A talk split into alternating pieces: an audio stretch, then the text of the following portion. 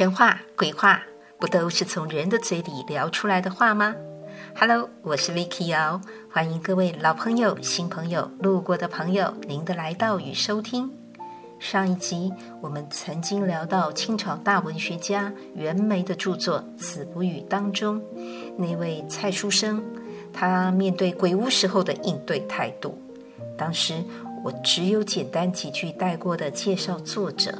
可是，在我最近又在细读书中其他一连串的故事的时候，发现《子不语》的作者这位随园先生袁枚，他和写《聊斋志异》的蒲松龄，这两位都是清朝常年持续收集这一类鬼怪灵异故事的有心人。可是他的人生和蒲松龄一辈子科举仕途艰难，完全不一样哦。虽然袁枚的祖上在家世方面是很一般，甚至可以说是接近清寒，他本身却是从十二岁就和他老师一起考上秀才，成了同学，又在二十三岁中了举人，隔年马上又考上进士，二十四岁就进了京城的翰林院，二十七岁又外派到几个地方。担任县令，也就是县太爷、县长。中年辞官以后，这位清朝中叶乾嘉时期的文坛领袖，简直可以说是一路开挂，而且多重斜杠的同时发展。难得的是，还都有所成就，直到八十二岁才过世。这精致又精彩的罕见人生故事，引起了我的关注。他以诗文双绝的文学家，同时也是大地主、出版商、补教名师、社会名流等五重身份，经营有道的，在过世之后留下了大笔的房地产和现金资产，提供家族后人读书营生。同时，他也留下了很多的文学作品，光诗作就有四千多首。他经营管理的随园是江苏当时最大最精美，连达官显贵都会常去的江南园林。此外，他本身还是个注重生活品味的道地美食家。从各方面看来，这和一般对于文人打扮都是遭遇官场浮沉、生活波折，所以叫一簞食一瓢饮，然后要刻苦一般。甚至更是落魄的这种遭遇，我们对这样子的印象用在他身上是完全不适合的。那是什么样的定数？是什么样的人格特质？又是怎么样的经营操作，才造就出这样子的景象呢？不过，其实关于他的争议也蛮多的。但是，就像他临终前所说的“千秋万世，必有知我者”，这个“知者”。是知道他的名声、诗文、事迹，还是了解、赞同呢？这一集我就尽量试着用几十分钟的时间，把他八十二年近乎传奇的一生，尽量跟大家分享喽。不过，在讲袁枚的故事之前，想跟各位老朋友告罪两句。新朋友，如果只想听袁枚的故事，可以先划开这两分钟。不好意思啦，各位呀、啊，有没有发现九月以来，不只是我在 Podcast 和 YouTube 上的口播长集，或者甚至在 YouTube 的短片 Short，那更新速度变慢了不少哈、哦。不像八月几乎是每周一更。Yes，最近的确比较没有动力，一来是埋入书堆了。本来是为了找一些比较可信的历史资料，但后来因为这样找了一堆古书，就越看越欲罢不能，所以选题、消化资料、再更新的工作自然就耽搁了。但是最重要的一个因素是，九月初我在 YouTube 上有上传一个有关李文和中国好声音的短片，画面上另外还配有了新的字幕。音乐用的是李玟唱的《永不失联的爱》，哦，上传的时候是有通过 YouTube 的审核，几乎所有 YouTube 的作者应该都知道，一旦涉及版权啊，它的那个演算法是非常的精密严格，根本连上传都会被马上打回票，不可能的。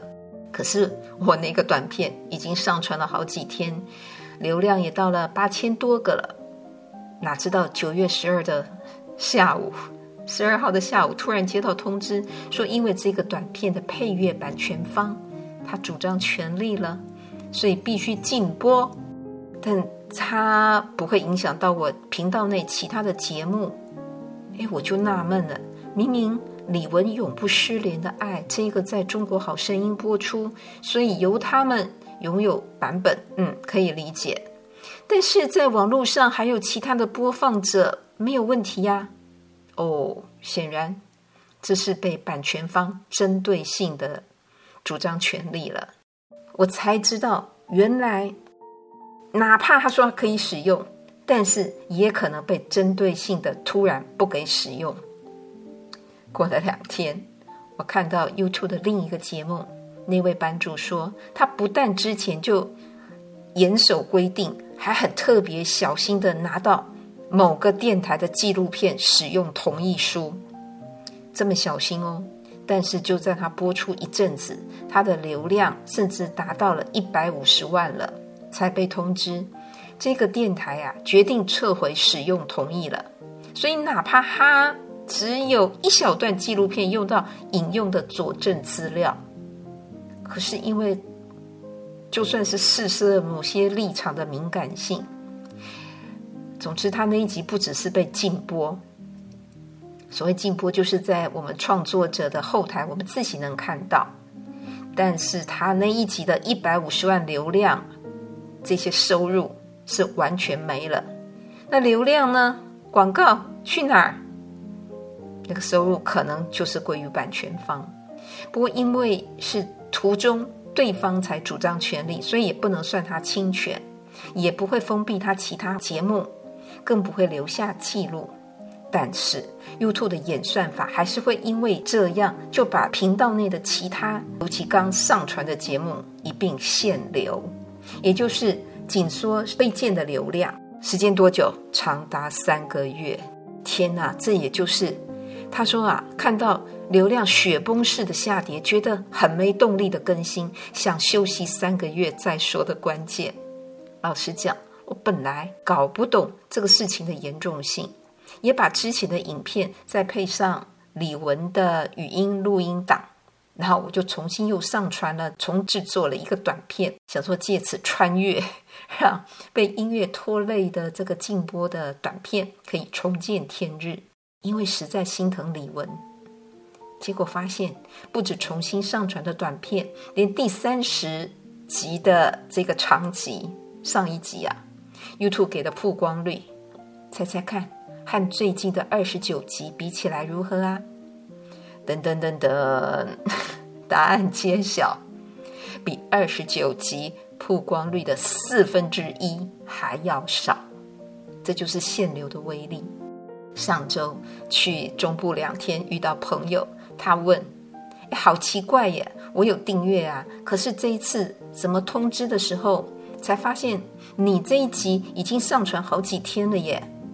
我听了之后更有感了，这个威力再次的见识到。这个时候也就更同理心的能感受到那位百万版主说的没动力感是怎么回事了。三个月呀，多少节目心血就这样被活埋，至少是半活埋。虽然目前我。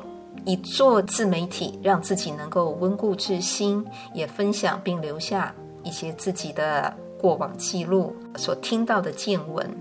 所以，怎么样是达到呃要做怎么样的数字，可能不是我这个时期最关注的。但是想一想，他这位百万博主，他投入了多少的精神跟累积，这个只有我们自己走过这条路的人，大概。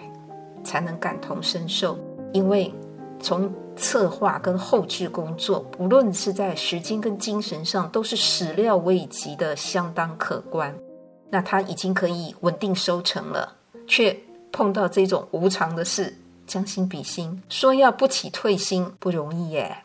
所以啊，我就想也好，也许经过这一次的事情，如果先让自己暂时多看看、多学学，再进一步熟悉器材技术，别给向来帮我剪接的天使小编添乱。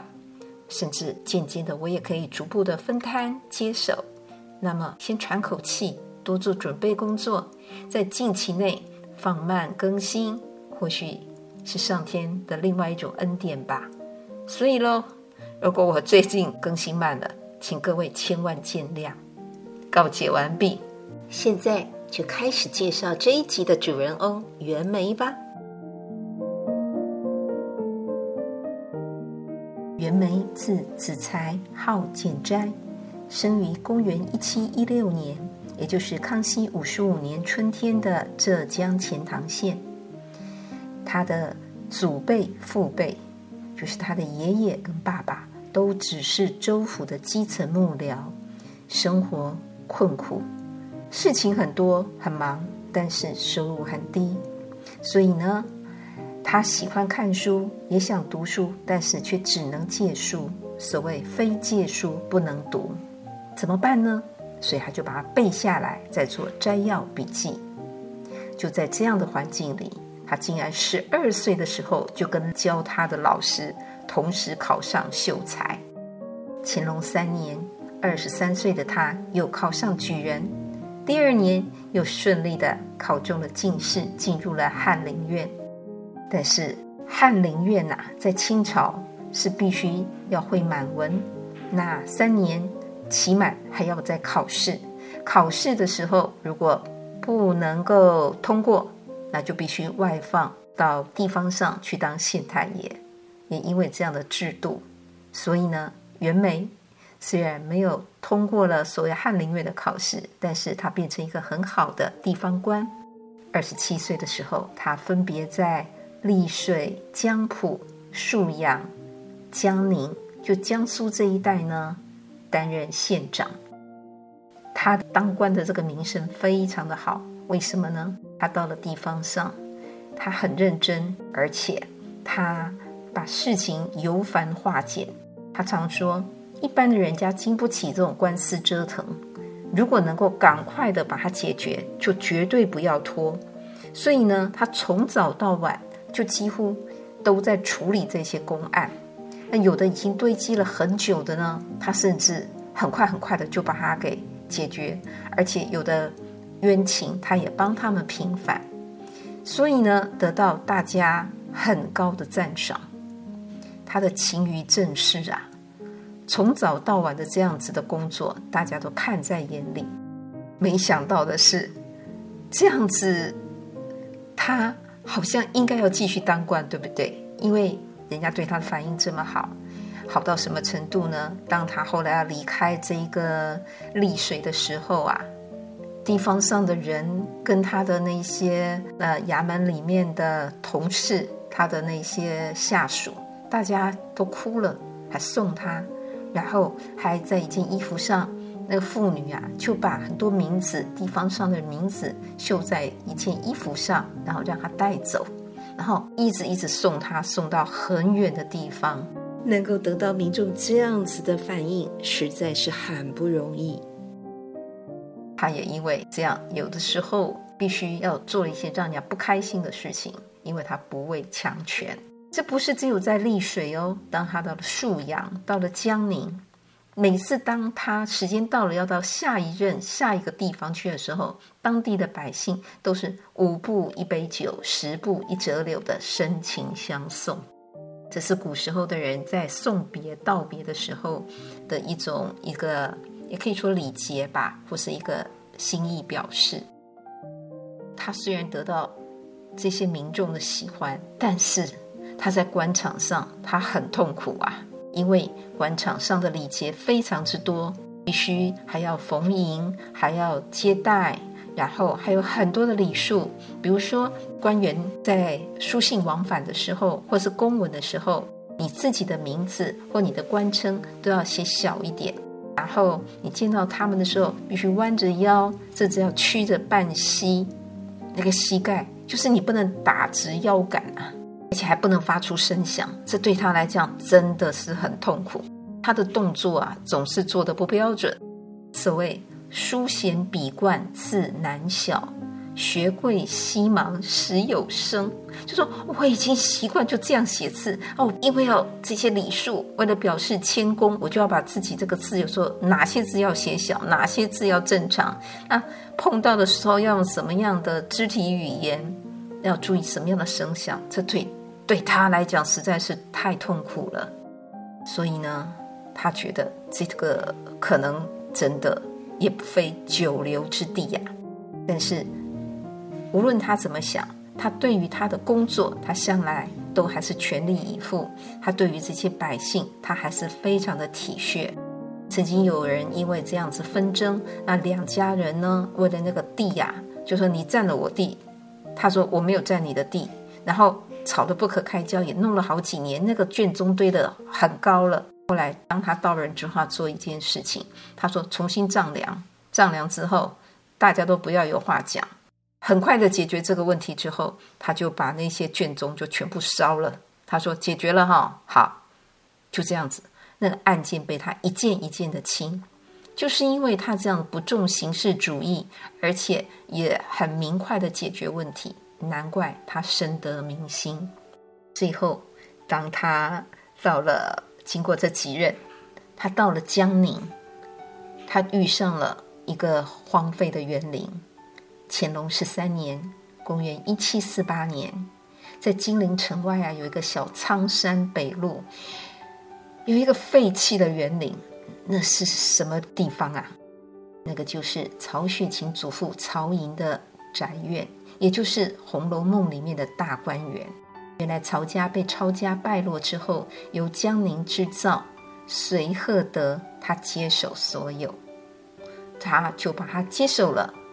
但是偏偏他也出事了，所以曾经热闹精致的园林成了一片荒凉废墟。当时很多人都认为这个园子晦气，所以就更没有人想接手。袁枚呢，只花了三百两银子就把它买了下来。他还是称它为随园，因为那个随赫德那个人姓隋朝的隋那一个字。可是他接手了之后。字变了，声音还是一样，也叫随缘，但是变成随意、随缘、随心所欲的那个“随”字。为什么这样取？原来他也有他的打算跟他的意义的。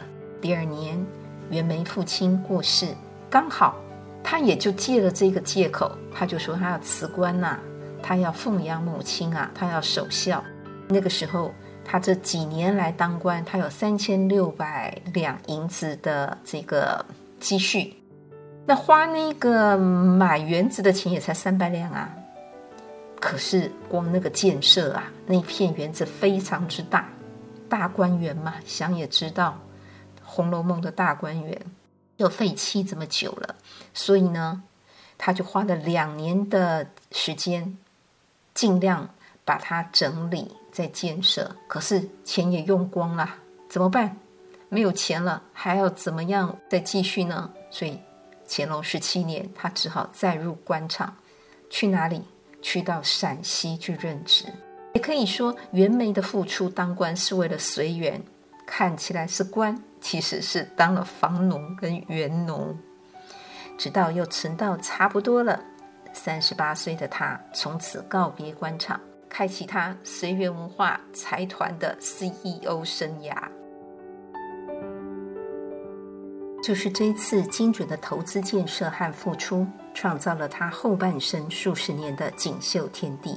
袁枚会以“随”字为这座陵园命名，可以看出他建设随园的本意，就是自然顺势而为。山势如果高，地势如果高，他就。干脆在上面再建亭台楼阁。如果这个是低的呢？它甚至做池塘，或者是做渠道，然后或者有水流，或做瀑布，当中还有船，把那个落差点凸显出来。总之啊，它一切都是依着那个山形地势把它建设起来了。不但采用了西方的建筑样式，还把历代中国园林设计的精华也把它展现出来。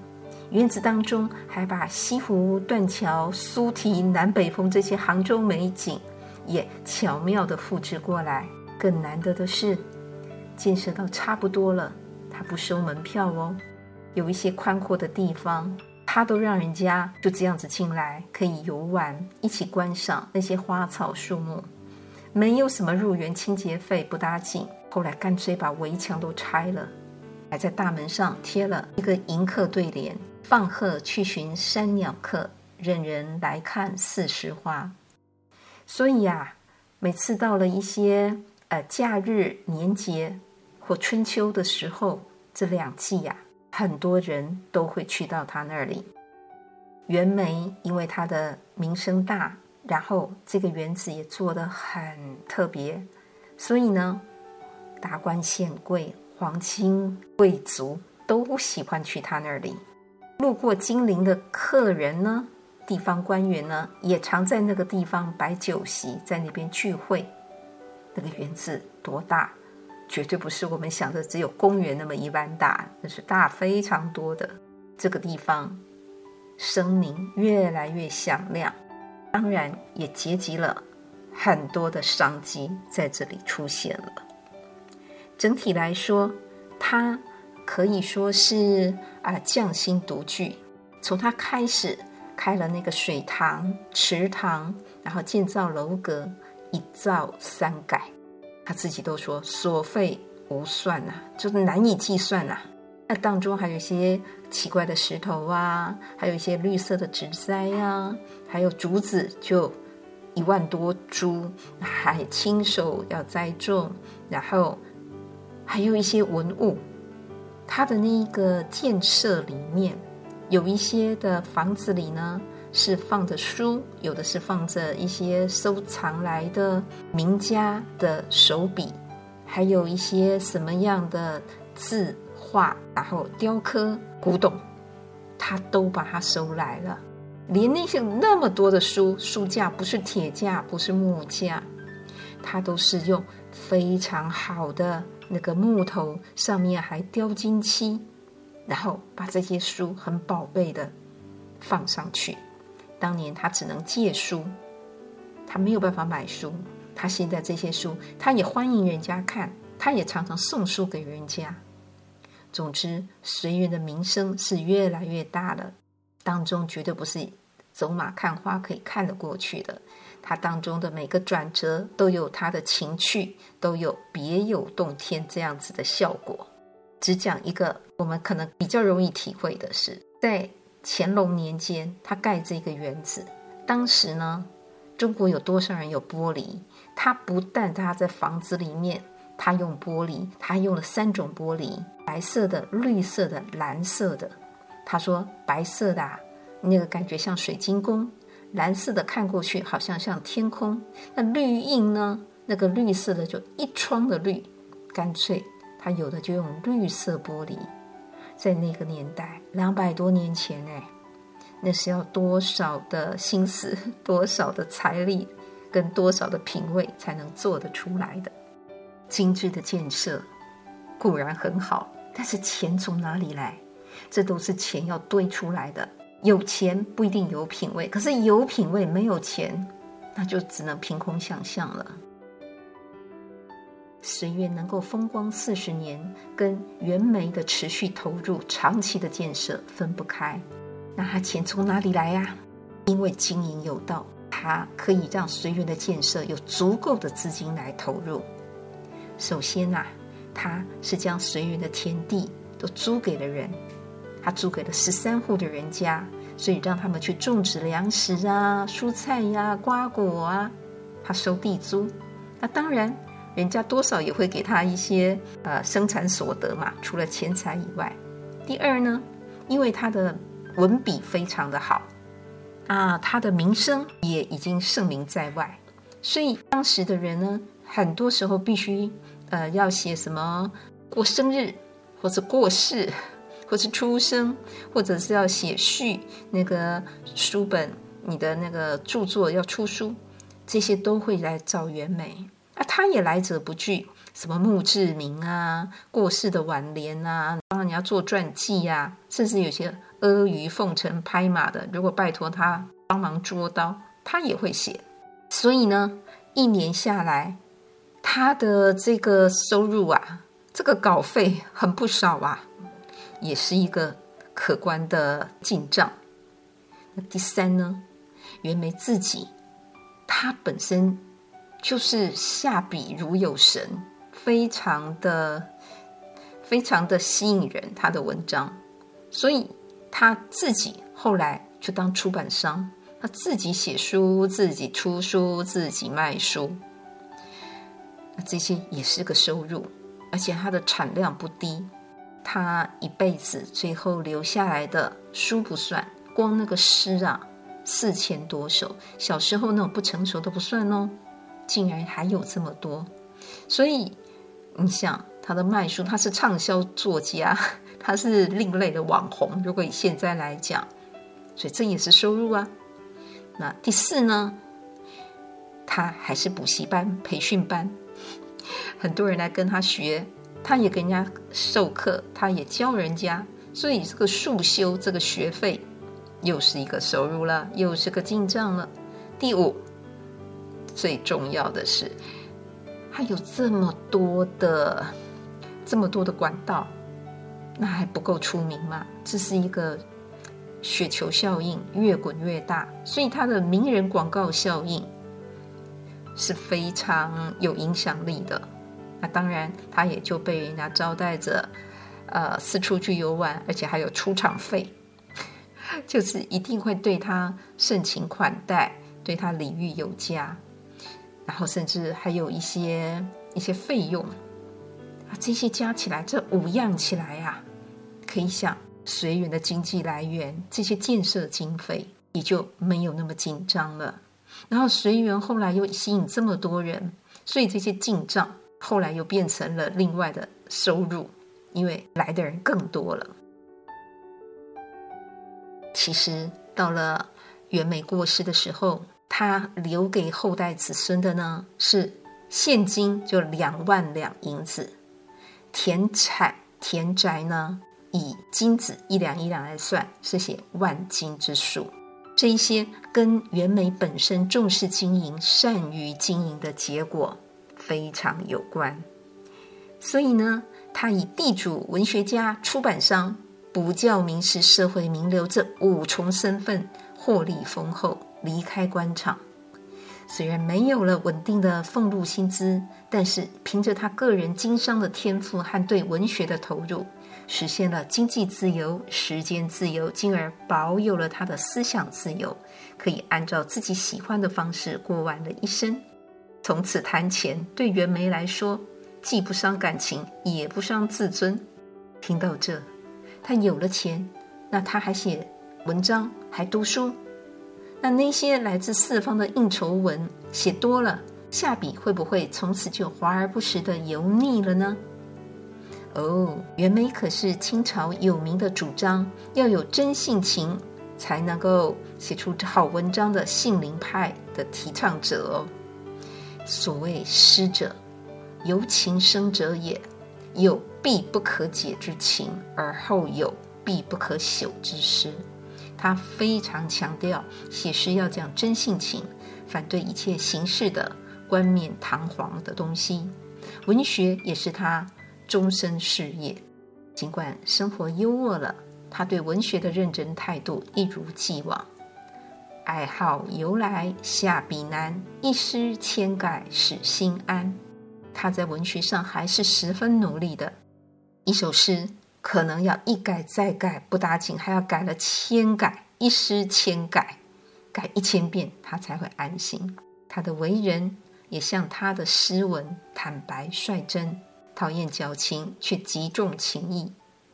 他的朋友沈凤思过世了，因为没有后代，袁枚啊，每年就替他上坟祭拜他，三十年来没有间断。另外一个好朋友程静芳，有一位姓程的朋友，工程的程，他过世了。可是这位朋友其实欠了他很多钱，结果呢？他把这个白银五千两的借据干脆烧掉，不但不向他的亲人索讨，而且还拿了一笔钱送给这一个好朋友的家人，他们的孩子，当成一个慰问。所以可以看到，他的生活虽然变得优渥了，不用再像儿童的时期只能借书才能读书的窘境。所以他除了对朋友好，他也收购自己喜欢的书籍，建立起一座藏书楼，取名叫做所好轩，就是我喜欢呐、这是我之所好，藏书三四十万卷，他享足了坐拥书城的乐趣。那他这些书是只有自己念吗？不是，他把大部分的藏书还送给人，而且也希望人家来多念书。晚年又把所有珍贵的善本直接捐献给朝廷，因为只有用国家的力量，也才能保存。了解了随园多面又精致的建设和他的经营之道，一定要再提到他的另一个身份——美食家。袁枚不但向来重视生活情趣，也是一位超级美食家的大吃货。因为他爱吃、会吃、善吃、懂吃，当然也网罗了很多的好厨师。那也被人家笑说：“不曾折腰事权贵，而今却折腰，为什么呢？为豆腐。为了一个豆腐的食谱，他可以跟人家三鞠躬的再三请托。他也为了怀念一位和他性情相投的专业厨师，特别帮他在过世之后写传记。”这在封建时代是绝无仅有的。惜才爱才，懂得各种食材。其实他的《随园食单》就是一部有系统的论述烹饪技术和南北菜点的著作。整本书分了。啊，十四个方面，从海鲜啊、杂菜呀、素菜呀、点心啊、饭粥啊，吃东西的时候啊，煮东西的时候，那个火候啊、洗切哪些的那种细节，它全部都把它列在里面了。总共还有三百二十六种南北菜肴，这样子的一一列出，是清朝时期一部非常重要的汉族饮食名著。在他的《小仓山房诗集》里，收录的二十一岁到八十二岁所作的四千四百八十多首诗歌，其中的人事时地物，相隔两百多年，我们也许觉得遥远陌生了。但是他在美食方面，关注并记录下来的大江南北各地荤素食材和茶汤，怎么选择？怎么搭配，怎么烹调，才不算辜负食物的本来好味道？怎么样才能养生？这些知识应该对于我们的饮食生活还是很有帮助的。聊完了这些，下一集我们再来继续聊聊他中晚年后的其他故事，包括他在情色方面备受争议的一面。还请记得收听收看喽！今天先聊到这里喽，希望你喜欢今天的这一个主题，也请记得点赞、分享、订阅、开启小铃铛哦。期待我们下次再见了，拜拜。